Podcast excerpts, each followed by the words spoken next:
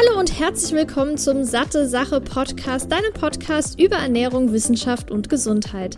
Mein Name ist Laura Merten, ich bin studierte Ernährungswissenschaftlerin und sorge mit Satte Sache dafür, dass Ernährungswissenschaft für alle verständlich wird und du noch smartere Entscheidungen in Sachen Ernährung triffst.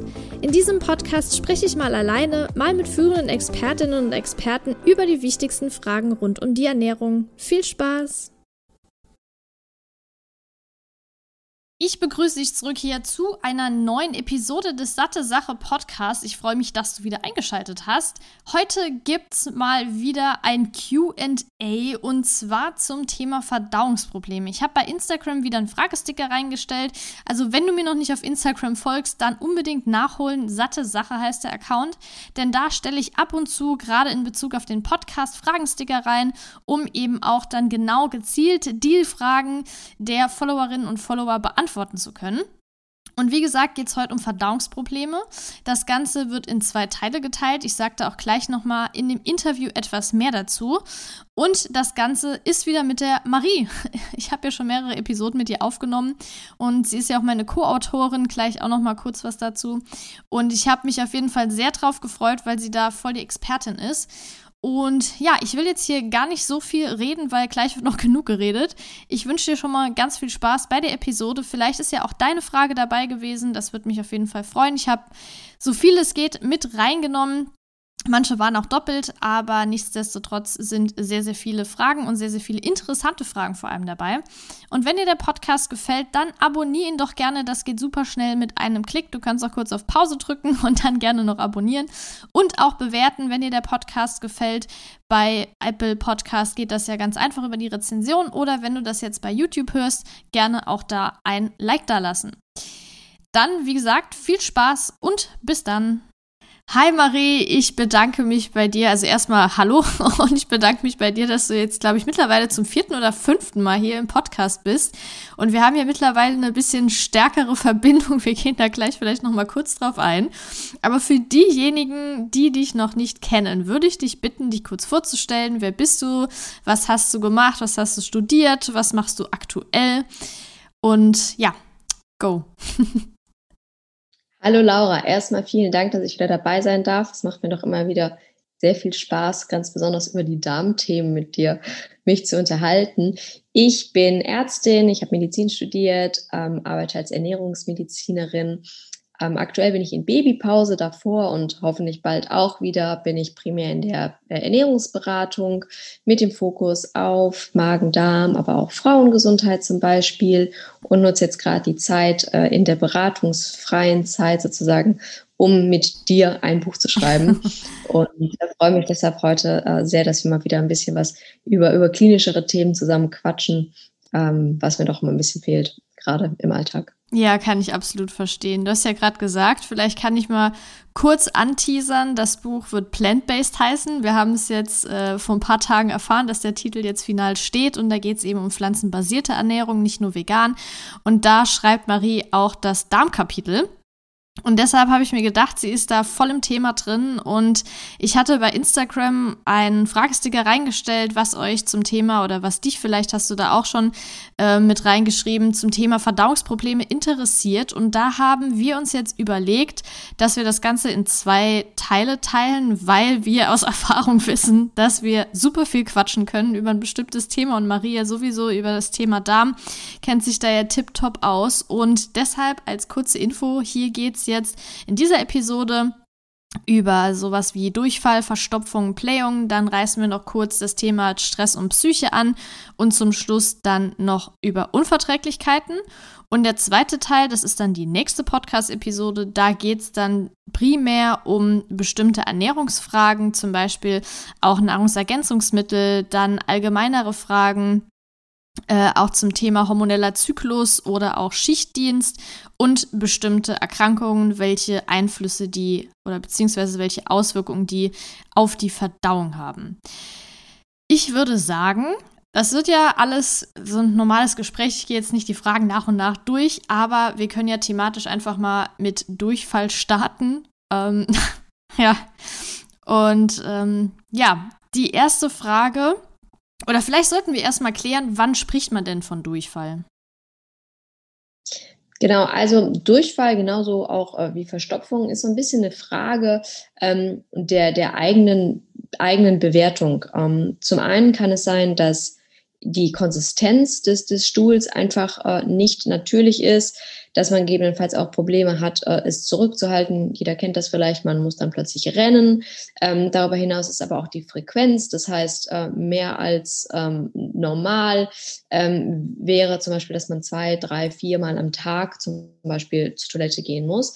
Das eine schließt aber das andere nicht aus. Da gibt es ganz, ganz verschiedene äh, Kombinationen. Ähm, zum Beispiel auch wo es einfach, äh, was die Genese der ganzen Sache ist, ja, ob es zum Beispiel eine Lebensmittelvergiftung ist oder ob es eine Intoleranz ist, ob es Medikamente sind, die man nicht verträgt. Also sozusagen das Profil, wie das, wie, wie sich der, dieser Durchfall äußert, der kann letztendlich ganz unterschiedlich sein. Mhm. Und wenn man jetzt zum Beispiel, es gibt ja auch bei Verstopfung so die Richtwerte, wie oft man auf Toilette gehen muss. Wie oft ist das dann bei Durchfall? Also es sind, sagen wir mal, wenn es mehr als drei bis viermal pro Tag ist, aber die Kombination wäre halt auch wieder mit der, mit der Konsistenz zu betrachten. Ähm, es gibt so eine Skala, vielleicht können wir die auch nochmal äh, in, ja, irgendwo wo, wo zeigen. Ich glaube, das ist im Podcast nicht immer schwierig. Es gibt eine, aber eine, einen Link Skala, können wir reinstellen. Ja, den können wir immerhin reintun, genau. Da kann man das ein bisschen selber vergleichen, äh, wie das aussieht. Das heißt, wenn es wässrig ist, äh, wenn es sozusagen keine vorabgrenzbare Form zum Beispiel äh, hat, dann würde man zum Beispiel von Durchfall sprechen. Mhm. Jetzt kam, glaube ich, mal eine Frage rein, nicht jetzt in dem Fall, in dem zusammen, äh, in dem Zusammenhang. Also, bei dem Fragesticker kam die Frage nicht, aber ich hatte die schon öfter mal bekommen, wie das denn ist. Viele haben, wenn sie gesünder essen, mehr Ballaststoffe essen, manchmal Tage, da können die drei, viermal am Tag auf Toilette gehen, aber der Stuhl ist normal. Dann spricht man ja wiederum nicht von Durchfall. Nee, ganz genau. Also und sozusagen, äh, ähm, wenn, wenn das anhand dieser, dieser Skala, die man sich auf, ein, auf, einem, auf einem Papier anschauen kann, da sind so Bildchen da äh, drauf gemalt, wie das aussehen könnte, äh, wenn es sich ganz normal an, an, ansieht und wenn es sich, sich auch für einen normal anfühlt, also dass es einen, dass es im Prinzip keinen Krankheitswert für einen hat oder dass es einen nicht im Alltag stört, dann ist das völlig, völlig okay. Mm, okay. Wie sieht es denn aus, wenn man nach fast jedem Essen Durchfall hat? Das war nämlich eine Frage, die ja schon ziemlich ähm, ja, krass ist, wenn das nach fast jedem Essen ist. Kann das irgendwelche Unverträglichkeiten sein oder gibt es da noch andere ähm, Ursachen? Genau. Also wenn man sich auf den Weg äh, der Suche bei, bei sowas begibt, dann würde man halt erstmal so ein paar Dinge abklappern. Ähm, das erste hattest du in, in der Vergangenheit, in den letzten Wochen irgendwann mal eine Lebensmittelvergiftung, seitdem das zum Beispiel aufgetaucht ist. Oder ähm, warst du tatsächlich verreist und, und war meinetwegen Indien da habe ich lange gelebt, kam sowas halt super oft vor, ähm, dass man es vielleicht gar nicht so gemerkt hat, aber plötzlich hatte man irgend so eine längere Episode. Also im Sinne von, um, um auch abzuklären, ähm, ist es vielleicht äh, eine Infektion, die man sich da irgendwie mitgebracht hat. Das kann sowohl bakteriell sein, das kann aber auch viral sein. Also das ist immer so das Erste, was man vielleicht einmal klären sollte. Dann ähm, nimmst du irgendwelche neuen Ernährung, äh, Nahrungsergänzungsmittel, die du vielleicht vorher noch nie ausprobiert hast oder hast du deine Ernährung grundlegend umgestellt? Wir hatten gerade schon von den Ballaststoffen gesprochen. Ähm, einfach mal sozusagen in sich reinzuhorchen, ob man irgendwas, was seine Ernährung anbelangt, umgestellt hat in letzter Zeit. Das ist super wichtig. Ähm, hattest du vielleicht auch einen Infekt, der muss jetzt gar nicht unbedingt mit dem Leben, einer Lebensmittelvergiftung zu tun haben, sondern hattest, warst du vielleicht krank und seitdem hast du das. Also im Prinzip zu schauen, seit wann ist das gestartet, ähm, das ist super wichtig. Kann auch sein, dass es sich schleichend entwickelt hat. Ähm, das könnte durchaus sein, das würde vielleicht auch auf eine, auf eine Lebensmittelunverträglichkeit ähm, eher hindeuten. Genau, also das wäre ist mal der, der Ansatz, ähm, den man dann dabei wählt. Wenn man jetzt tatsächlich keine andere, eine, keinen anderen Grund für sich so äh, entdecken konnte, gegebenenfalls auch schon beim Gastroenterologen, also beim Magen-Darm-Spezialist war, der auch eventuell, wenn er es für sinnvoll erachtet, eine Stuhlprobe genommen hat und geguckt hat, ob da irgendwelche ja, Keime oder irgendwas dann zu finden ist ähm, oder Parasiten, kann auch, auch durchaus passieren. Ähm, wenn das ausgeschlossen ist, dann sollte man sich als nächstes Gedanken über die Ernährung machen und das ist immer das, der gleiche Ansatz.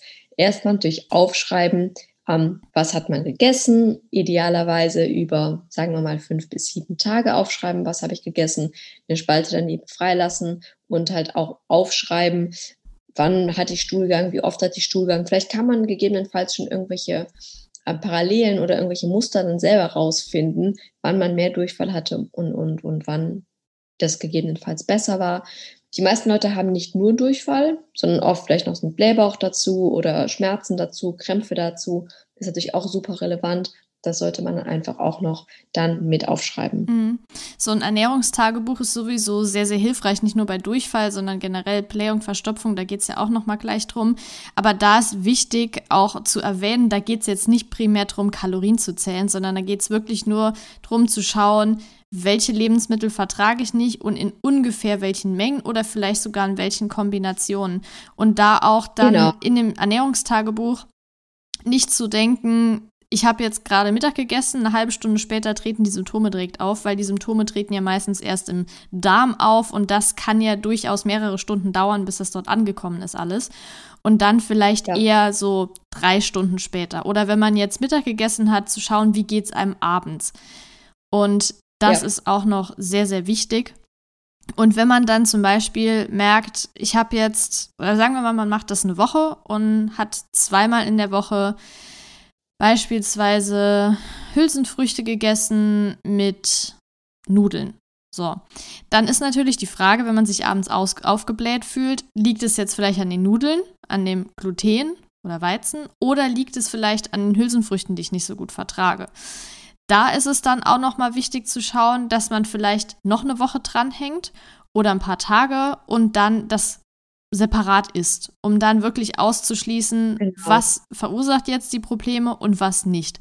Und aber auch wichtig ist, wenn man so eine Eliminationsdiät, nenne ich es jetzt mal, macht, dass man nicht alles direkt auf einmal ausschließt, sondern nach und nach, weil wenn du vier, fünf Lebensmittel, die potenziell irgendwelche, sage ich jetzt mal, Durchfall oder generell Verdauungsprobleme verursachen, wenn man die direkt zusammen ausschließt, dann kann man ja, wenn es besser wird, nicht sagen, an welchem Lebensmittel lag es denn jetzt genau. Und das ist auch zum Ernährungstagebuch nochmal wichtig zu wissen. Hast du, Marie, zufällig irgendwie eine Website oder so, wo man sich sowas runterladen kann, eine Vorlage? Kennst du da was? Für ein Ernährungstagebuch? Mhm. Ähm, ich wüsste jetzt keine Website, aber eigentlich kann man das googeln und das findet man eigentlich von ganz, ganz vielen verschiedenen Anbietern oder okay. so Vorlagen, die man sich runterladen kann. Kann ja mal gucken genau, und dann stelle ich was in die Beschreibung. Zettel nehmen und einfach schreiben, Datum, was habe ich gegessen, ungefähre Uhrzeit und halt noch eine Spalte für Anmerkungen dazu machen, wie habe ich mich gefühlt, äh, wie war es mit Stuhlgang, hatte ich noch irgendwelche anderen Beschwerden und gegebenenfalls halt auch schon mal so ein paar Vermutungen ähm, mit reinschreiben. Mhm. Okay. Und wie ist das jetzt, wenn man so einen überreizten, nervösen Darm hat? Wie kann man den dann beruhigen? Ja, vielleicht machen wir ganz kurz, nehmen wir nochmal so ein Stück zurück und, und überlegen uns, wie kommt der, wie kommt das Ganze zustande? Mhm. Weil das ist doch immer wieder, ähm, wird es unterschätzt eigentlich, was die Psyche und was Stress für einen Einfluss hat auf den Magen-Darm-Trakt. Wenn man sich einfach überlegt, wir, wir sind ja in der Evolution entstanden ähm, und wir haben ein sympathisches, ein parasympathisches Nervensystem. Und das sympathische Nervensystem ist sozusagen über, über, überwiegt in, in seiner Aktion, wenn wir gestresst sind. Wir sind bereit, Hochleistungen zu bringen. Unser Blutzucker ist wahrscheinlich ein bisschen erhöht. Wir können schneller laufen, wir können besser denken. Ob das jetzt ist, weil wir wie damals vielleicht von einem, von einem Tiger weggerannt sind oder weil wir heute eine wichtige Prüfung haben oder einen Vortrag oder irgendwas anderes, was uns sehr stresst, die Auswirkungen auf unseren Körper sind ähnlich. In der Zeit haben wir zum Beispiel auch keine Möglichkeit, so viel Energie aufzuwenden, um Ernährung umzusetzen, das heißt, um die Nährstoffe klein zu brechen, um uns auf die Verdauung zu, zu konzentrieren. Daher kommt es sozusagen, dass einfach dieser, diese Stresskomponente dafür sorgt, dass der Körper seine Energie und seinen Fokus und halt auch die Durchblutung einfach in anderen Regionen des Körpers eher braucht als im Magen-Darm-Trakt. Demgegenüber steht dann dieses Rest and Digest, das äh, parasympathische Nervensystem. Das heißt, man braucht eine, eine gewisse ja, ein gewisses Level der Entspannung, damit der Magen-Darm-Trakt und damit halt auch der Darm ordentlich arbeiten kann, Nährstoffe aufnehmen kann und die Peristaltik und das alles normal funktioniert. Das ist sozusagen die Logik dahinter. Ich glaube, kennen tut es wahrscheinlich fast jeder. Denn vor jeder Prüfung haben die meisten Leute in irgendeiner Art und Weise, der eine hat Übelkeit, der mhm. nächste schwitzt, der allernächste kann gar nichts essen, der wieder darüber hinaus braucht super viel Zucker. Also ist es sehr individuell, aber in irgendeiner Art und Weise betrifft es wahrscheinlich die meisten, dass sich Stress auch mit auf die Verdauung oder auf den Hunger ähm, und auch auf den Magen mit, mit auswirkt. Wie ist das bei dir, Von wenn daher, du im Stress bist? Puh. Ich glaube, ich habe weniger Hunger, mhm. was aber auch dafür, dazu passen würde, ähm, dass der Körper halt sagt, ich kann es jetzt gerade irgendwie nicht, nicht verarbeiten. Und ich glaube, als ich mein erstes Staatsexamen hatte, da hatte ich, glaube ich, auch Durchfall. Richtig erinnern. Zu der Zeit. Das, das war, ja, doch, ich glaube, ich glaube, ich glaube, genau so war das. Auf jeden Fall sollte man sich halt überlegen, was sind, was ist der, was ist der Stressor, der, der das Ganze auslöst. Natürlich könnten wir jetzt an der Stelle ein paar Tipps geben, was wir jetzt auch machen werden, was man in der Situation tun kann, um diese Magen-Darm-Symptome ein bisschen zu, zu reduzieren.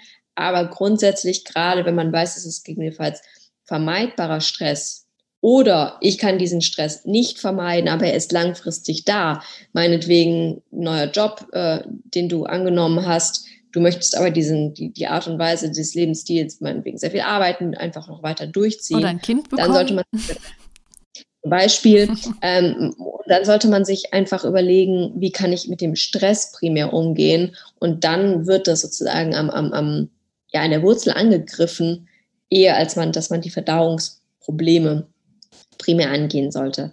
Weiß man jetzt, Beispiel ist nochmal Staatsexamen. Äh, es ist nächste Woche vorbei. Es ist wirklich eine kurze, kurze Phase. Der Stress ist auch nicht zu vermeiden. Und ich bin jetzt auch irgendwie gerade nicht mental in der Lage, mich überhaupt äh, auf die Stressbewältigung einzulassen.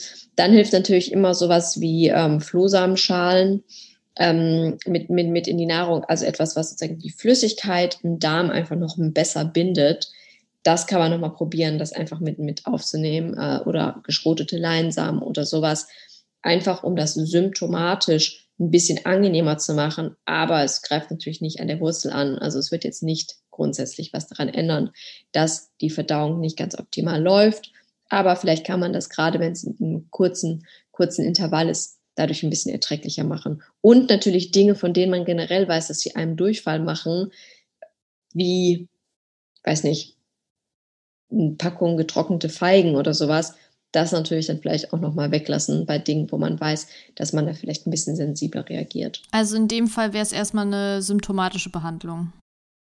Genau. Okay. Und was sollte man jetzt bei stressigen Anlässen essen, bei denen viele Durchfall bekommen? Also klar, du hast ja gerade gesagt, dann ist es eher symptomatisch und man sollte Lebensmittel, die man vielleicht nicht so gut verträgt, weglassen. Ähm, und vielleicht Flohsamenschalen. Ah, an dieser Stelle Flohsamenschalen, apropos, äh, fällt mir, fällt mir gerade ein. Ähm, es ist, glaube ich, bei Flohsamenschalen nicht ganz so extrem, aber trotzdem sollte man darauf achten. Ähm, also bei Heilerde ist es ganz extrem, aber bei Flohsamenschalen auch darauf achten, dass man nicht gleichzeitig Medikamente einnimmt, weil es sein kann, dass die Aufnahme da ein bisschen gehemmt wird. Ähm, also da auf jeden Fall so zwei, drei Stunden Pause machen. Genau, das zu dem Thema. Und dann gibt es denn sonstige Lebensmittel, die gerade in stressigen Phasen, wenn man zu Durchfall neigt, auch hilfreich sind? Naja, also generell einfach Lebensmittel, die sagen mehr stopfend wirken, zum Beispiel ballaststoffarmere Lebensmittel, könnte man natürlich rein von der Logik her denken.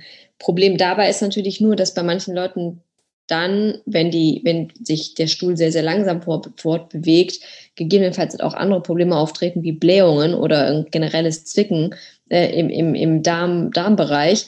Von daher würde ich das jetzt nicht unbedingt ausprobieren an einem Tag, wo ich weiß, dass ich irgendwie auch Hochleistung bringen möchte da was unbedingt total zu äh, umzustellen. Ja, also vielleicht könnte man sagen, dass man nicht super super ballaststoffreich zusätzlich in der Zeit isst. Ähm, das heißt kein Trockenobst, keine Hülsenfrüchte, keine Dinge, die sonst wirklich dafür bekannt sind, dass sie das alles noch schöner, schöner, äh, weicher machen. Könnte funktionieren, aber wie gesagt, ganz so pauschal kann man es eigentlich nicht sagen.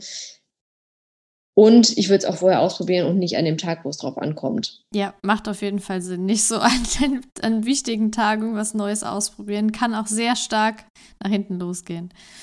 Und genau, das sollte man ja. vielleicht jetzt nicht unbedingt machen. Okidoki. Also Thema Durchfall würde ich sagen, haben wir jetzt so die wichtigsten Sachen geklärt. Jetzt würde ich zu dem kompletten Gegenteil übergehen und zwar Verstopfungen. Mm, und du hast gerade schon Ballaststoffe angesprochen, vielleicht können wir da gerade dranbleiben. Es wird ja empfohlen, ungefähr oder mindestens 30 Gramm Ballaststoffe pro Tag zu essen. Da ist es ganz, ganz wichtig, dass man auch genug trinkt. Weil Wasser ne, und Ballaststoffe, wenn man nicht genug trinkt, dann ja, kann das auch zu Verstopfungen führen. Und allgemein sind ja Ballaststoffe sehr, sehr wichtig und auch in vielen gesunden ganzen Lebensmitteln in großen Mengen enthalten. Deshalb sollte man jetzt nicht unbedingt auf die Lebensmittel verzichten, nur aus Angst, dass man zu viele Ballaststoffe isst, weil das, die Frage da war nämlich auch, kann man denn zu viele Ballaststoffe essen? Und wenn ja, wie viel ist zu viel?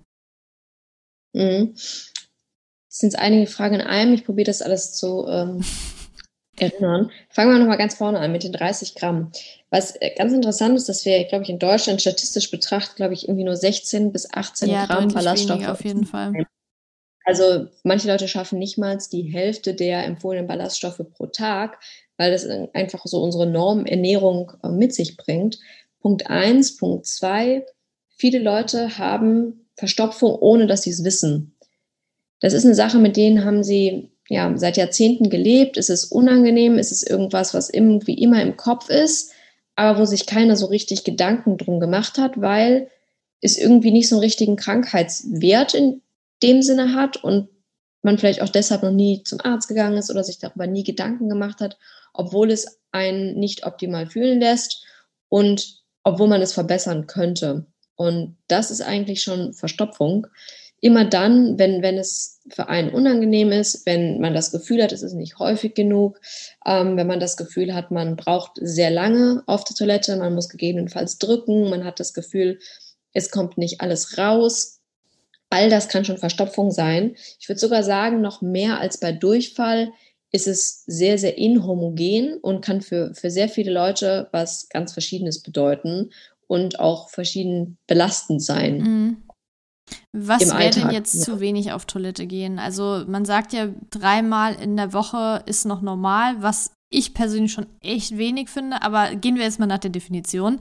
Würdest du schon irgendeinen anderen Anhaltspunkt setzen, an den man sich vielleicht Gedanken machen sollte? Tatsächlich nein. Also ich würde die Zahl auch erstmal so nehmen, auch wenn ich das persönlich betrachtet auch selten fände.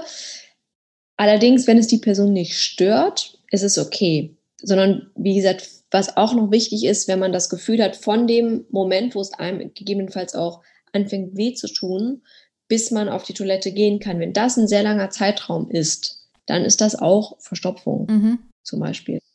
Ja, oder ähm, wie gesagt, wenn, wenn man das Gefühl hat, dass man, dass man es nicht, äh, nicht richtig los wird, was man da loswerden möchte. Ich glaube, das ist vielleicht sogar noch wichtiger, dabei, als sich erstmal nur das Intervall zu betrachten, mhm. wie oft das ist.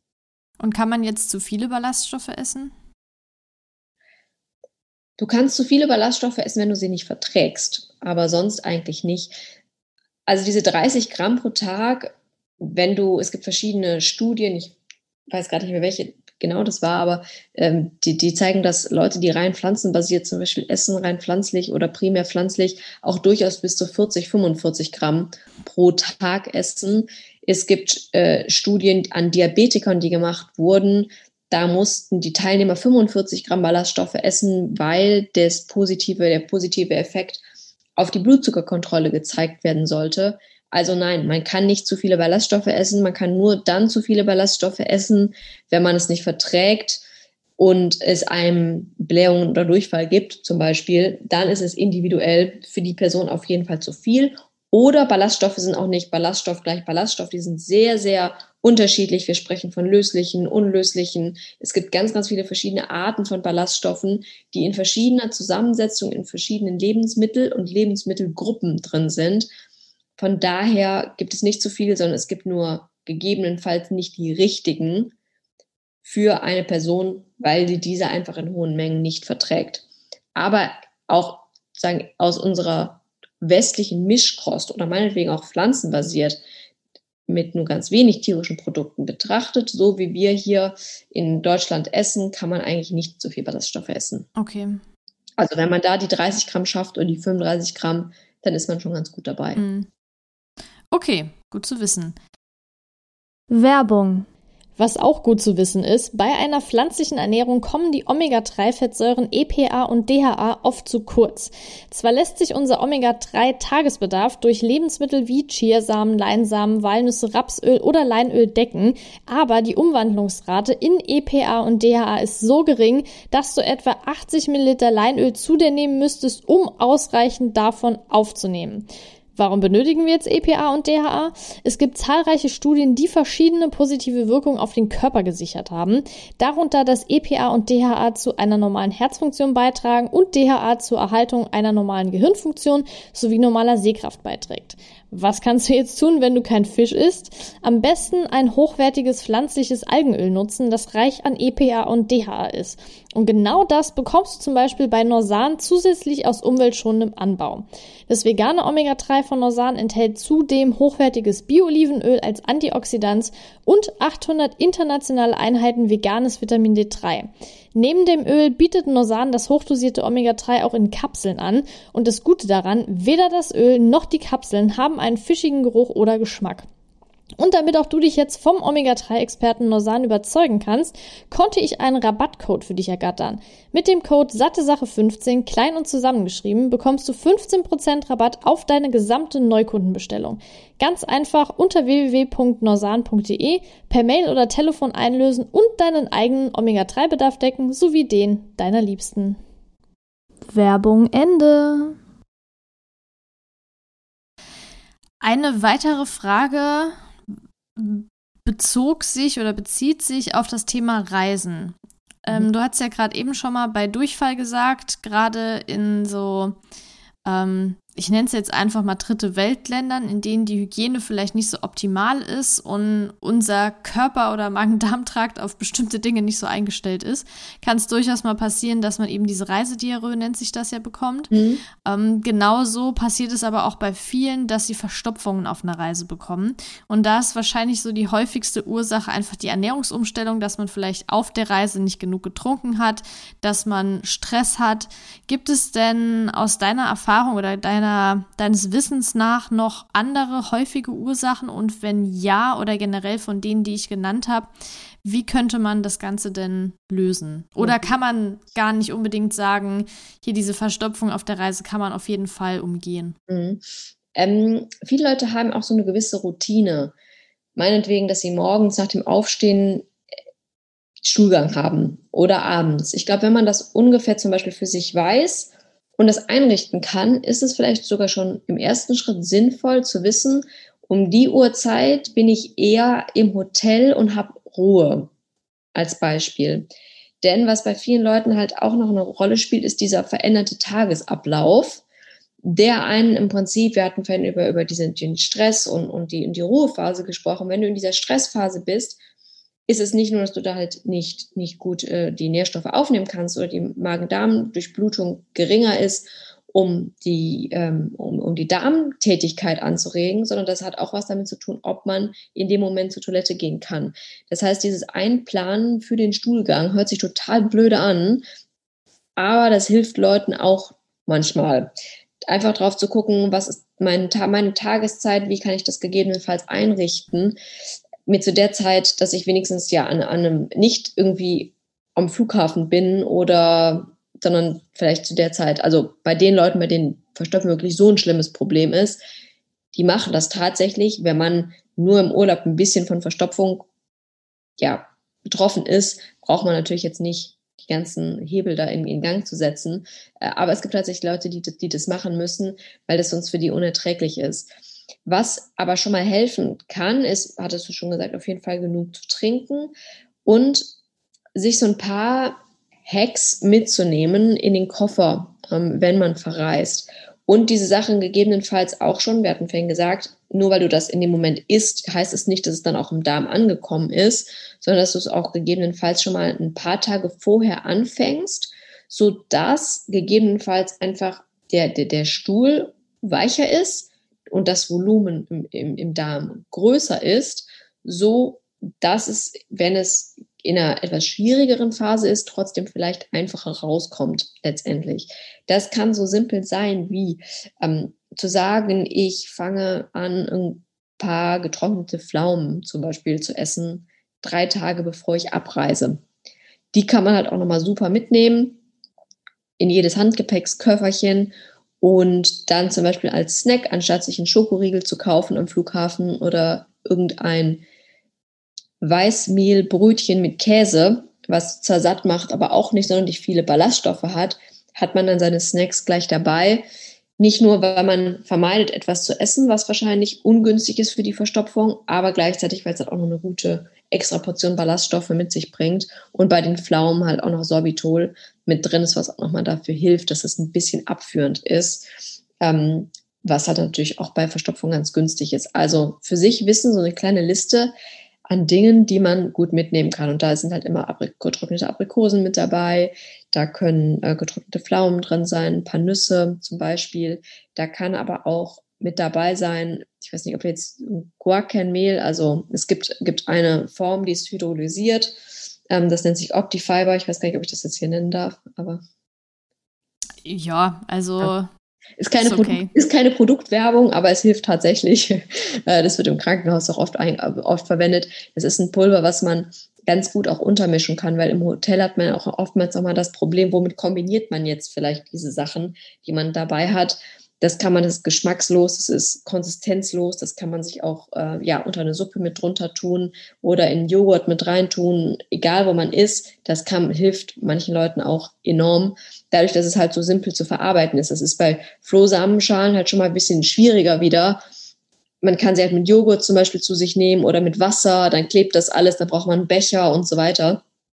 Da ist halt dieses hydrolysierte Guarcanmehl eigentlich super praktisch, wenn man einfach nochmal ja, 20, 30 Gramm Ballaststoffe kann man damit nochmal locker hinzufügen, wenn es denn so schlimm ist, dass man das benötigt. Aber auch mhm. da wieder würde ich vorschlagen, vorher aus, auszuprobieren. Eigentlich bekommen die meisten Leute davon keine Blähungen, weil es auch so gedacht ist, dass es halt nicht so gut fermentiert werden kann von den Darmbakterien. Aber nichtsdestotrotz, wenn man, bevor man abreist, vielleicht ja, drei, vier Tage vorher probieren, diese Routine zu starten, gegebenenfalls halt durch so ein Pulver was hinzuzufügen oder Trockenobst, dass man im Prinzip schon mit einem, ja, mit, mit einem Darm, der mit mehr Volumen und weicher gefüllt ist, sich auf den Weg macht. Mhm. Mir fällt gerade noch ein, wo du von Präparaten sprichst.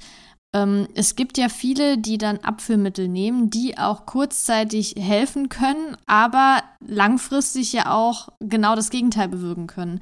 Gibt es denn eine Situation, in der du sagst, ja, man kann Abführmittel nehmen und dann wiederum auch einen Zeitraum, in dem du sagst, ja, aber nach so und so viel Tagen sollte man das komplett lassen und welche Auswirkungen hat das denn, wenn man das zu oft nimmt? Ähm, verschiedene Studien, die teilweise auch mit den Herstellern gemacht wurden, sagen ja, dass es nicht zu einem Gewöhnungseffekt dabei kommt. In der Praxis sieht das aber anders aus, dass viele Leute das regelmäßig nehmen und dann doch sehen, dass es in der Wirkung ein bisschen nachlässt. Inwiefern das jetzt Empfindung ist oder tatsächlich so ist, kann ich, kann ich, kann ich gar nicht sagen, weil, wie gesagt, die Studien das gar nicht als so starken Gewöhnungseffekt zeigen. Nichtsdestotrotz, man sollte wirklich probieren, es einmal zu nehmen. Ich meine, jeder, der das mal gemacht hat, weiß halt auch im Ablauf, wie das ist. Es ist unangenehm. Äh, man ja. muss halt auch dann planen, wo eine Toilette ist, was halt beim Reisen gegebenenfalls halt auch nochmal mega unpraktisch ist. Man fühlt sich gegebenenfalls danach auch nicht so wohl. Man verliert natürlich auch einiges an Wasser, weil es zieht natürlich dann die Flüssigkeit und es kommt dann halt alles raus. Von daher vermeiden, wo es nicht, nicht, nicht anders geht. Ich würde sagen, man kann es einmalig machen, aber ich denke viel mehr ähm, kann man eigentlich erreichen, wenn man diese Routine mit einbaut, mit der, mit der erhöhten Menge von Ballaststoffen, sei es durch so ein, Präparat, also auch gerade so ein Guarkernmehlpräparat, ähm, da gibt es keinen Gewöhnungseffekt, genauso wie bei Flohsamenschalen oder bei anderen Ballaststoffen auch nicht. Das kann man getrost, wenn man es benötigt, über ja, Jahre zu sich nehmen, ohne dass es irgendwelche negativen Auswirkungen hätte. Mhm. Ja? Okay. Ähm, von daher würde ich auf jeden Fall eher dazu raten. Ja, mir fällt gerade noch was anderes ein und zwar ähm, eine Bekannte hat mal erzählt, wenn sie auf Reisen geht, hat sie eben auch das Problem mit Verstopfungen. Und deshalb macht sie immer, bevor sie unterwegs ist, sei es jetzt im Flugzeug oder längere Autofahrten, macht sie einen Darmeinlauf. Ich will jetzt hier gar nicht so dieses große Fass von Darmeinläufen aufmachen, aber kurz deine Meinung dazu hören. Es gibt keine, also große Evidenz, dass das gut ist, aber man kann, wenn es einem hilft, kann man es natürlich machen. Mhm. Okay. Also, ich wäre jetzt keine Befürworter davon, aber man kann es machen. Ja, aber es sollte jetzt nicht äh, zur Regel werden, dass man das dann jeden Tag macht. Oh, um Gottes Willen. Nein, bitte nicht. Ja, ja, okay. Vielleicht können wir da noch mal drüber sprechen. Ne? Mir fällt gerade ein, wir wollten ja auch noch äh, Mikrobiom ansprechen irgendwann in der Episode. Ja. Vielleicht können wir das dann noch mit reinbauen. Ja. Also jetzt schon mal ein kleiner Teaser. Das Thema wird definitiv noch aufgegriffen hier im Podcast. Genau, also auch gerade Verstopfung, es betrifft, wie gesagt, wahrscheinlich auch nicht jeden, der jetzt hier gerade zuhört. Ähm, da kann man auch nochmal total weiter ins Detail gehen, welche Lebensmittel, ähm, also Kiwi ist übrigens auch noch super gut. Wenn man zwei Kiwis isst, die Art der Ballaststoffe, die da drin sind, ähm, können auch noch wahnsinnig helfen, Verstopfung zu regulieren. Da gibt es echt noch einige andere Dinge, die man machen kann, von der Routine, die man betrachtet, über darauf zu achten oder mit kleinen Hacks, dass wirklich jede Mahlzeit eine gewisse Menge an Ballaststoffen hat. Es gibt aber auch noch andere Dinge, die wir sozusagen als abführend kennen. Meinetwegen in Steinobst kennt man Sorbitol. Dinge, die man halt noch Magnesium. mit Magnesium. Ja, Magnesium, die man mit Ballaststoffen halt kombinieren kann. Und mhm. alles in allem wird sich das sozusagen potenzieren und kann auf ganz, ganz natürliche Art und Weise helfen, diese Verstopfung einfach zu lindern, ohne dass man zu irgendwelchen Medikamenten greifen muss. Und wie gesagt, es ist halt auch noch nicht so punktuell, sondern es macht einen einfach auch ja, widerstandsfähiger gegen Verstopfung, wenn man einfach auch mal spontaner ist, dann muss man es auch einfach nicht, nicht vorbereiten länger, ähm, wie jetzt meinetwegen ein Einlauf oder, oder Abführtropfen oder sowas, sondern einfach die mhm. ganze Sache zu regulieren, so dass es einfach generell nicht mehr so ein großes Problem darstellt. Okay. Ein anderes Thema sind ja jetzt noch Blähungen. Ne, da wollen wir jetzt auch noch mal drauf eingehen. Und da gab es jetzt zwei konkrete Fragen. Die erste Frage war, wie es sein kann, dass man einen riesigen Blähbauch hat, allerdings keine Blähung. Ich weiß jetzt nicht, inwiefern das relevant ist, aber diese Person hat noch dazu geschrieben, dass sie 41 Jahre jung ist. Mhm, okay. Genau, wie bei allen diesen ganzen Sachen kommen die ja oftmals in Kombination miteinander vor. Ja, also bei Verstopfung hat man super oft Blähungen, einfach darauf zurückzuführen, dass die Zeit, in der der Speisebrei durch den Magen-Darm-Trakt wandert, einfach verlangsamt ist. Und dadurch, dass er verlangsamt ist, haben halt die ansässigen Bakterien einfach auch mehr Zeit, die Ballaststoffe zum Beispiel, die jetzt nun mal da sind, oder andere Nahrungsbestandteile, die sie gerne fermentieren, zu fermentieren, was dazu führen kann, dass halt mehr Gas entsteht. Das heißt, man kann diese Sache oftmals gar nicht so sagen wir mal, separat betrachten. So wie wir vorhin schon angefangen haben, über Durchfall zu reden, kommen wir gleich nochmal auf Unverträglichkeiten, die dann wiederum auch mit dem Durchfall zum Beispiel zusammenhängen können. Ja, also langfristiger Durchfall ist jetzt, wir sagen es ist mal in Bezug auf Stress bezogen, kann natürlich auch wiederum eine Un Unverträglichkeit sein. Ähm, Milchzucker hatten wir mal angesprochen, Zöliakie und so weiter. Und genauso ist es auch bei den Blähungen. Also bei den Blähungen erstmal ansetzen, was habe ich denn noch? Hat die Person vielleicht Verstopfung? Und ist das der Haupttreiber vielleicht äh, der, der, der Blähungen? Und kann es sein, dass wenn wir die Verstopfung lindern, dass dann auch gleichzeitig die Blähungen äh, reduziert werden? Oder kommt mit den Blähungen ähm, gegebenenfalls auch noch Durchfall? Also das sind verschiedene Fragen, die ich erstmal fragen würde, ehe man wirklich ansetzen kann, um zu gucken, wo kommt der Blähbauch her.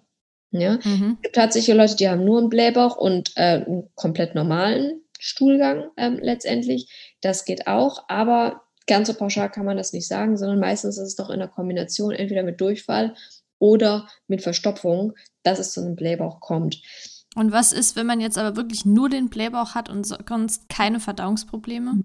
Dann würde ich sagen, ähm, auch wieder Antwort wie vorhin, Ernährungsteilbuch erstmal aufschreiben, dann unterscheiden, ist das ein, fühlt es sich gebläht an oder kommt auch viel Gas hinten raus? Weil man würde nochmal unterscheiden zwischen dem Blähbauch, also einfach einen ja, dass es im Prinzip nach vorne ausladend ist, der, der, der, das Abdomen, also der, der Bauchbereich, oder Flatulenzen, also dass wirklich ganz viel Gas letztendlich hinten auch noch rauskommt.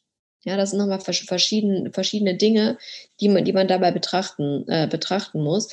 Bei einem Blähbauch erstmal an sich würde, würde man denken ähm, an ja, primär Unverträglichkeiten von irgendwelchen speziellen Lebensmitteln, die oder Bestandteilen von Lebensmitteln, sagen wir das mal so genauer. Das können sein verschiedene Arten von Ballaststoffen.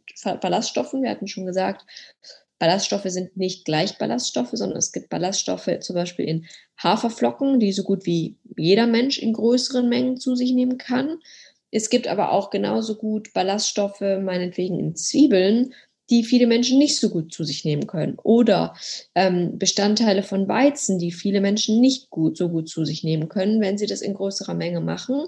Und dann kommt es halt zu diesem, diesem typischen Blähbauch. Also die Ballaststoffqualität ähm, und Menge. Und dann aber auch noch verschiedene Kohlenhydrate. Und darüber hinaus, da wären wir jetzt dann eher bei, ähm, ja, nochmal bei, bei süßen Sachen, bei Obst zum Beispiel, was auch bei verschiedenen Leuten ähm, ähm, Blähbauch verursachen kann. Zum Beispiel, wenn man an Sorbitol denkt, hat man vorhin auch schon kurz drüber gesprochen, was nicht nur abführend wirkt, sondern bei manchen Leuten einfach auch zu Blähungen führen kann.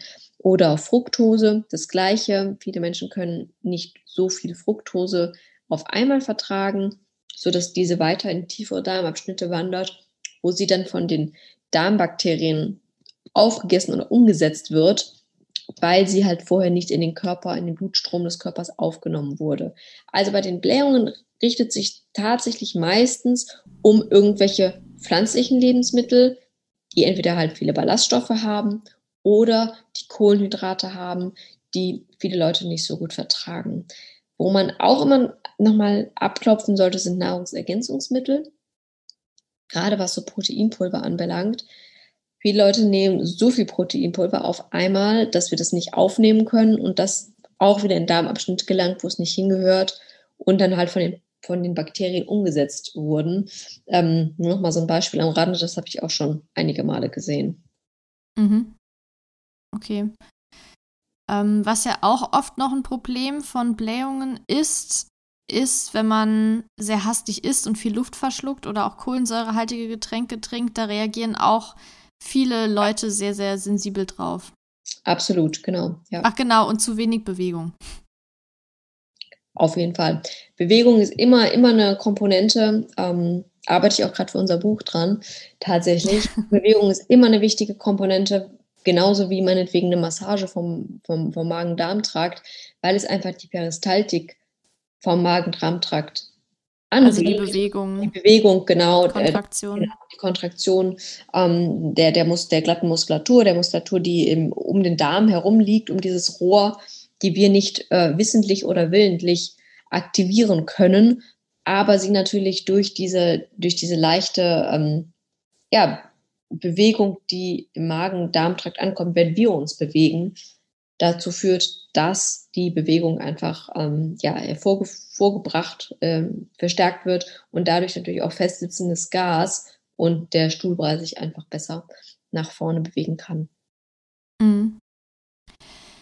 Eine andere Frage war jetzt, also ich glaube, da ist die Antwort auch nochmal Thema Ernährungstagebuch, aber vielleicht kannst du da noch was anderes zu sagen. Was soll man denn tun gegen Blähungen? Wenn man wirklich ständig einen Blähbauch hat? gegebenenfalls, also als allererstes würde ich erstmal zum Gastroenterologen gehen, also zum Magen-Darm-Spezialist, dass der sich das nochmal anschaut. Es gibt auch Menschen, die Intoleranzen irgendwann im, im mittleren Lebensalter entwickeln. Zum Beispiel eine Laktoseintoleranz ist, was man halt sehr häufig sieht. Ähm, eine Fructose-Unverträglichkeit, ähm, was auch bei Mitte 30-Jährigen zum Beispiel plötzlich passieren kann. Aber auch eine Zöliakie zum Beispiel sieht man auch immer wieder. Ne? Nicht alle Menschen werden damit geboren. Es gibt viele Leute, bei denen manifestiert sich das erst im Laufe des Lebens irgendwann. Und das ist natürlich, also um es nochmal kurz zurückzunehmen, also Zöliakie, wenn man Gluten ähm, zwischen aus Weizen nicht vertragen kann, damit rechnet man halt erstmal überhaupt gar nicht. Da denkt man auch erstmal gar nicht dran, dass einen das plötzlich betreffen würde. Aber wenn sich über einen gewissen Zeitraum plötzlich Durchfall oder auch starke Blähungen ähm, zeigen, dann sollte man natürlich erstmal wieder diese ganzen Dinge abklopfen lassen.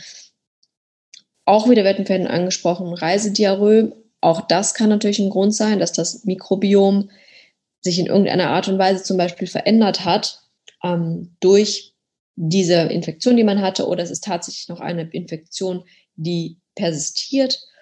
Und das kann auch dazu führen, dass andere Bakterien im Darm ansässig sind und dadurch Lebensmittelbestandteile umgesetzt werden, die vorher nicht umgesetzt worden wären. Okay. Um das mal ganz simpel auszudrücken, Bakterien, die da eigentlich in der Art und Weise nicht hingehören, fangen an, Nahrungsbestandteile umzusetzen, was sie eigentlich nicht sollten. Und dadurch kann natürlich auch wieder Gas entstehen, was dann letztendlich zu einem Blähbauch kommt. Also Diagnostik im allerersten Schritt ist super wichtig, ehe dass man versucht, irgendwas rumzudoktern, wegzulassen oder noch viel schlimmer googelt, um dann zu finden, dass man nie wieder Zucker essen darf, weil das einen Blähbauch macht. Diagnostik, würde ich sagen, ist ganz wichtig, dass es als, als allererstes kommt und sich okay. dann sinnvoll ranzutasten. Okay, sehr gut. Mit Ernährungstagebuch. ähm, ich würde jetzt gerade mal noch an das Thema Unverträglichkeiten ab anknüpfen. Ja. Ähm, und zwar kam da eine Frage, wieso vertrage ich Milch nicht trotz Laktaseeinnahme. Also Laktase ist ja im Prinzip das Enzym, was Laktose, also Milchzucker, spaltet. Und wenn man das nicht hat, dann verträgt man eben keine Milchprodukte, die Laktose enthalten. Und jetzt ist halt die Frage, warum verträgt man es nicht? Meiner Meinung nach ist jetzt wahrscheinlich der Grund, dass man Milcheiweiß nicht verträgt. Weil es gibt ja verschiedene Bestandteile in Milch und das ist ja. einmal Milchzucker und das andere ist Milcheiweiß. Und man kann Laktase einnehmen, so viel wie man möchte, aber wenn man das Milcheiweiß nicht verträgt, dann bringt das Ganze nichts. Was würdest du denn sagen? Richtig, ganz genau. Also die verschiedenen Bestandteile der Milch sollte man sich einmal äh, ganz kurz anschauen. Wahrscheinlich könnte es am Eiweiß liegen. Da kann man mal probieren, zum Beispiel eine andere Milch äh, zu, zu, sich zu nehmen, zum Beispiel eine Ziegenmilch. Mhm. Weil da der, äh, diese, diese A1, A2-Proteine, also die verschiedenen Proteine, die in der Milch enthalten sind, einfach eine andere Zusammensetzung haben als bei Kuhmilch und manche Leute das deshalb besser vertragen könnten. Also das okay. wäre wert, mal darauf zu gucken, ob es bei einer anderen Milch besser funktioniert. Gibt aber auch Leute, sehe ich aus der Praxis immer wieder, die mit Laktasetabletten einfach auch nicht zurechtkommen. Also es kann tatsächlich trotzdem an der Laktose liegen, aber bei denen funktionieren Laktasetabletten einfach irgendwie nicht. Oder die Schwelle oder die, die ja, Verträglichkeit ist so absolut gering, dass es einfach mit der Laktase nicht, nicht geht. Es gibt Leute, die haben eine milde Laktoseintoleranz, die kommen vielleicht damit mit zurecht, weil man in der Regel selbst bei einer Laktoseintoleranz ja noch eine gewisse Menge an Laktose trotzdem irgendwie spalten könnte, verarbeiten könnte. Vielleicht ist einfach der Match bei dieser Person zwischen was der Körper noch eigen leisten kann, der Aufnahme der Laktose und der Aufnahme von, der von den Enzymen. Vielleicht passt es einfach nicht zusammen. Ähm, und es handelt sich trotz doch doch letztendlich um eine Laktoseintoleranz. Aber das ähm, würde wahrscheinlich das Ernährungstagebuch verraten, äh, ob, ob das jetzt viel Laktose ist, dass man sich das mal anschauen kann. Mhm. Okay, jetzt das Thema Fructoseintoleranz. Da hat jemand gefragt bzw. gesagt, er oder sie hat eine diagnostizierte Fructoseintoleranz mhm. und trotzdem, dass sie Fructose aus ihrer Ernährung gestrichen hat oder aus seiner Ernährung gestrichen hat, und der Glukosetest negativ ist, gibt es weiterhin Probleme damit? Oder generell gibt es weiterhin Probleme? Woran könnte das denn liegen? Das könnte Oder erklär vielleicht noch mal kurz was zu diesem hm. Glukosetest, was das jetzt bedeutet. Also, ich weiß nicht, was ein Glukosetest sein soll, ehrlich gesagt. Ich weiß nicht, ob sie sich verschrieben hat, die Person, einen Fructosetest meint ich dachte nur, weil mir sagt das auch nichts. Ich habe gemeint, vielleicht also, was, ist was, was medizinisches. Was ich, ja, nee, also ich weiß, was es ist, aber normalerweise wird das nicht so dafür ein. Also sagen, okay, wir fangen vorne an. Wir haben einmal Fructose, das wurde, das wurde getestet, das ist als Unverträglichkeit diagnostiziert worden. Man kann das genau. mit Sorbitol machen, vielleicht war das gemeint in, in, in, in, der, ähm, in dem Test. Sorbitol ist ein Zuckeralkohol, der aber nicht nur in der Industrie eingesetzt wird, da wird er regelmäßig verwendet, aber auch in Sachen wie Pflaumen zum Beispiel vorkommt, Aprikosen, also manchmal ein Steinobst äh, zu finden ist. Das kann man auch testen, kommt oftmals auch im Tandem mit Fructose. Also Früchte, die Fructose haben, haben auch oftmals Sorbitol. Also es könnte auch nochmal sinnig sein, sich das anzugucken. Dieser Glukosetest, so wie ich ihn kenne, wird manchmal eingesetzt, um diese SIBO-Sache, dieses, ähm, diese, diese bakterielle Überwucherung des Dünndarms zu diagnostizieren, trifft aber meiner Meinung nach nicht die Qualitätsstandards daraus, wirklich einen Test machen zu können. Aber ich weiß, dass es trotz, nichtsdestotrotz oft gemacht wird, dass man halt Glukoselösung trinkt und die Theorie dann besagt, dass genau die, die, die Auswertung wie bei der Fructoseintoleranz darauf hinweist, dass verschiedene Darmbakterien dort ansässig sind, die da nicht hingehören. Vielleicht ist das damit gemeint. Darauf würde ich mich aber nicht verlassen, weil wenn man sich mal wirklich im Detail mit diesem Test auseinandersetzt, trifft er eigentlich nicht die Gütekriterien. Deswegen wird er zum Beispiel auch nicht von der Krankenkasse in Deutschland bezahlt und auch von den meisten Ärzten nicht gemacht. Ähm, Vielleicht ist das mit Glucose im Test gemeint, das weiß ich nicht genau. Mhm. Aber nichtsdestotrotz, Fructoseintoleranz nochmal auf Sorbitol checken, ähm, das hilft. Aber auch da wieder, diese ganzen Tests können teilweise nicht ganz so akkurat sein. Sinniger ist es zu googeln, wo ist Sorbitol drin und einfach mal checken, esse ich diese Lebensmittel oder nicht. Das ist mhm. toller. Und das andere ist, dass Menschen, die eine Fructoseintoleranz haben, auch oftmals noch andere Intoleranzen im Tandem haben könnten.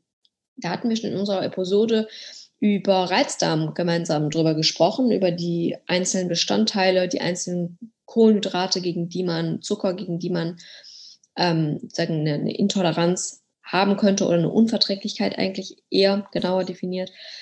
Und das könnte, könnten zum Beispiel oftmals sind das Fructane, das sind langkettige Fructosen, die statistisch betrachtet häufig im Tandem kommen. Das heißt, Menschen, die eine Fructoseintoleranz haben, können auch teilweise davon profitieren, fruktanreiche Lebensmittel zu reduzieren oder nochmal zu gucken, ob das gegebenenfalls an denen liegt. Und Fruktan ist zum Beispiel in Weizen drin, aber auch in Knoblauch ähm, oder auch in Zwiebeln, aber noch in ganz vielen anderen Lebensmitteln auch. Aber das sind oftmals die, die ja von den Leuten auch schon selber als ähm, Übeltäter hier, äh, herausgefunden wurden. Mhm. Genau, also nochmal einfach nach weiteren Kohlenhydraten suchen, die gegebenenfalls neben der Fructose noch ein Problem sein könnten. Okay, sehr gut. Dann kann man das ja auch nochmal checken. Ähm, ich würde jetzt noch zum Schluss als letztes Thema kurz Stress und Psyche ansprechen. Wir hatten ja eben, oder du hattest ja eben schon immer mal wieder gesagt, gerade in stressigen Perioden kann es eben dazu kommen, dass man Verdauungsprobleme bekommt. Jetzt gab es hier aber noch zwei konkrete Fragen. Und zwar die erste war Stress in Verbindung mit Verdauung. Warum beeinflusst Stress den Stoffwechsel oder die Verdauung? Weiß ich jetzt nicht so genau. Ähm, also auf jeden Fall hat Stoffwechsel da gestanden. Ich weiß nicht, inwiefern das für dich jetzt ähm, so zu beantworten ist. Mhm. Und die zweite war, inwieweit können Verdauungsprobleme mit Psyche zusammenhängen? Also ich gehe einfach mal davon aus, die beiden Fragen zielen darauf, zu wissen, warum kann Stress Verdauungsprobleme auslösen und wie funktioniert das Ganze. Genau. Also, wir hatten ja das schon kurz angesprochen, dass zum Beispiel dadurch, dass der Körper ähm, sehr clever ist und dann sagt, ich brauche die ganze Energie und im Prinzip auch die Durchblutung eher bei meiner Muskulatur, um vor dem Tiger fliehen zu können, oder bei meinem Gehirn, um mich besser darauf konzentrieren zu können. So geht der Fokus im Prinzip weg vom Magen- und Darmtrakt, weil der in dem Moment, wenn dem Gehirn Stress signalisiert wird, der Magen-Darm-Trakt und die Aufnahme von Lebensmitteln einfach unnötige Energie benötigen. Verdauung benötigt ja auch Energie. Das ist ein, riesiges Organ und es ist, nimmt ja auch viel Platz ein ähm, im Körper. Sieht man das ein bisschen, ja. Ähm, äh, das hat, ähm, ja, ist ein, ist ein Energiefresser sozusagen und es ist in dem Moment nicht lebensnotwendig äh, für uns, das, was wir gegessen haben, zu verdauen oder aufzunehmen oder im nächsten Schritt überhaupt ein Hungergefühl zu haben, um etwas aufzunehmen. Ja, die meisten Leute haben dann nicht mehr Hunger, sondern weniger Hunger, weil der Körper gerade sagt, okay, dafür habe ich gerade keine Kapazität, mich darum zu kümmern. Und das hängt im Prinzip alles zusammen, warum das Probleme verursacht. Und das ist, wie gesagt, individuell. Bei manchen Leuten ist es dann eher, dass es zu Durchfall kommt. Oder bei anderen Leuten könnte es auch sein, dass es eher zu einer Trägheit kommt, wie zum Beispiel Verstopfung. Also das ist beides durchaus möglich. Wenn man sich mal diesen, diesen Schaltkreis auch anschaut, zum Beispiel, wie es zum Stuhlgang letztendlich kommt, da ist auch der Parasympathikus, der wird da benötigt. Das heißt, bei übermäßigem Stress zum Beispiel, wenn diese Balance aus der, aus, ja, aus, aus der Balance geraten ist, der Sympathikus und der Parasympathikus, kann das dann wirklich auch nochmal dazu, dazu beitragen, dass die Verstopfung noch verschlimmert, verstärkt wird, ähm, weil einfach sagen, diese, diese, dieser Stresszustand einen einfach ähm, ja, in, in, dieser, in diese andere Position damit reinbringt. Zum Thema Stoffwechsel ist natürlich nochmal ein ganz anderes, ganz anderes riesiges, aber auch spannendes Thema. Da würde ich jetzt gerade erstmal an den Energiestoffwechsel erstmal kurz denken und natürlich auch Glucose. Wahnsinnig beeindruckend kann man das sehen. Ähm, du trägst gerade ein Glukosemesser. Ähm, wenn man mhm. Stress hat, kann man es tatsächlich sehen. Ich habe ihn ja auch Anfang des Jahres circa drei Monate getragen für eine Produktentwicklung. Und da konnte man das sehen ähm, an, an, an einem Tag, wo ich mich eher sehr stark gestresst gefühlt habe, dass mein, meine, meine, meine nüchtern Glucose, also der Blutzucker einfach ohne Grund hoch war, obwohl ich nicht unbedingt was gegessen habe. Ja, kann ich absolut bestätigen. Und ich hatte jetzt nämlich auch die letzten zwei, drei Tage, die waren super stressig bei mir. Und ich habe auch direkt gemerkt, dass mein Glukosespiegel ungefähr um fünf bis zehn genau. ähm, ja höher ist auch. als sonst. Ganz genau, ja, dass es höher ist und das gegebenenfalls, ähm, wenn du hinterher das nochmal alle die ganzen Kurven, die Tageskurven nebeneinander legst, vielleicht auch bemerkst äh, bei dir, dass deine Toleranz und deine, dass deine Verarbeitung von Kohlenhydraten auch nochmal eine andere ist, dass die Spikes gegebenenfalls viel höher waren oder dass die, dass die ähm, auch die, die Formation der Spikes vielleicht eine andere war ähm, als an einem Tag, wo du das, wo du nicht, nicht gestresst fühlst. Also vielleicht nochmal, können wir auch nochmal irgendwann im Detail darüber reden, weil es einfach wahnsinnig spannend ist. Das nochmal kurz zum Stoffwechsel. Alles, alle verschiedenen Körperfunktionen werden natürlich durch Stress beeinflusst. Verdauung vom Magen-Darm-Trakt, aber natürlich auch der Stoffwechsel mhm. in, Bezug auf Glucose und sowas. Ja. Sehr gut. Ich würde sagen, wir haben jetzt für den ersten Teil schon mal die wichtigsten Sachen besprochen. Wenn du, liebe Zuhörerinnen oder liebe Zuhörer, noch bestimmte Fragen hast oder so, gerne stellen. Entweder, ich weiß nicht, Marie, bist du im Moment available? Kann man dich anschreiben, wenn ich man erstmal eine Frage hat? Okay, Gerne. perfekt. Ich stelle ja sowieso nochmal deinen Instagram-Account und so in die Kommentare. Das heißt, entweder Marie gerne fragen oder wenn es jetzt eine Frage an mich ist, wie auch immer, auch per Mail laura.sattesache.de. Und ist natürlich immer ganz praktisch, wenn wir das Feedback bekommen, weil erstens mal können wir dann überlegen, lohnt sich vielleicht noch eine separate Episode oder vielleicht sogar auch für unser Buch ganz gut zu wissen, um das noch mit einzubringen. Supi. Liebe Marie, ich danke dir erstmal an dieser Stelle für den ersten Teil. Ähm, ich bin schon gespannt auf den zweiten. Da geht es ja, wie gesagt, eher um das Thema Ernährung. Äh, das haben wir jetzt ja immer nur so ein bisschen mit angerissen. Aber ja, ich wünsche dir noch einen schönen Tag. Es ist ja jetzt gerade mal Mittag. Und dann hören wir uns direkt bei der nächsten Episode wieder. Machen wir so. Danke, Laura.